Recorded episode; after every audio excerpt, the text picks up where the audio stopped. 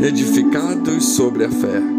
Mas vós, amados, edificando-vos a vós mesmos sobre a vossa santíssima fé, orando no Espírito Santo, conservai-vos a vós mesmos no amor de Deus, esperando a misericórdia de nosso Senhor Jesus Cristo para a vida eterna.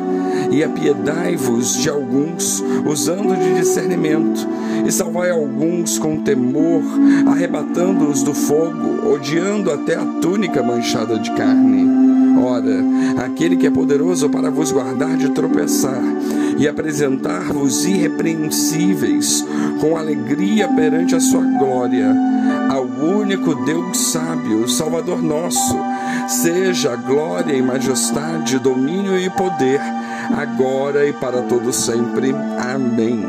Judas 1, 20 a 25.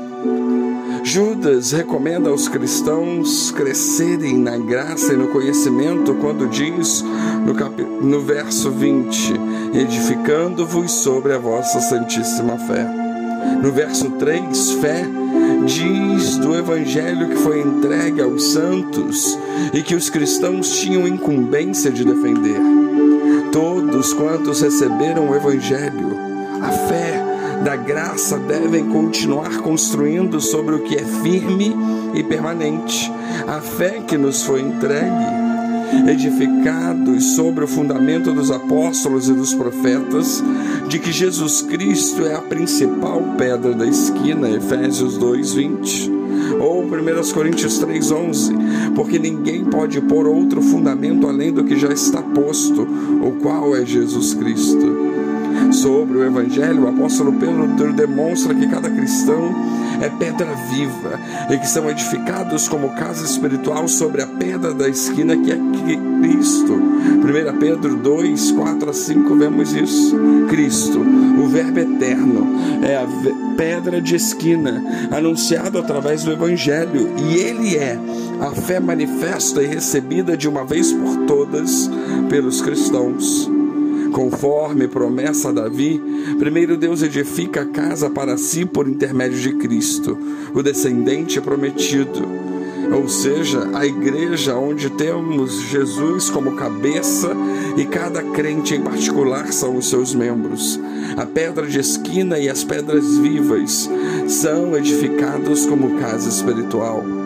Cada cristão constitui-se pedra viva e precisa deixar toda malícia, todo engano, todo fingimento e toda maledicência, desejando, como crianças recém-nascidas, o puro leite espiritual.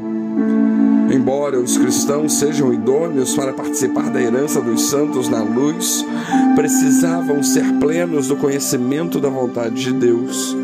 Judas está recomendando aos cristãos serem exercitados na palavra da verdade, que é a fé que foi dada aos santos, sobre a qual é preciso crescer, construir todos os dias.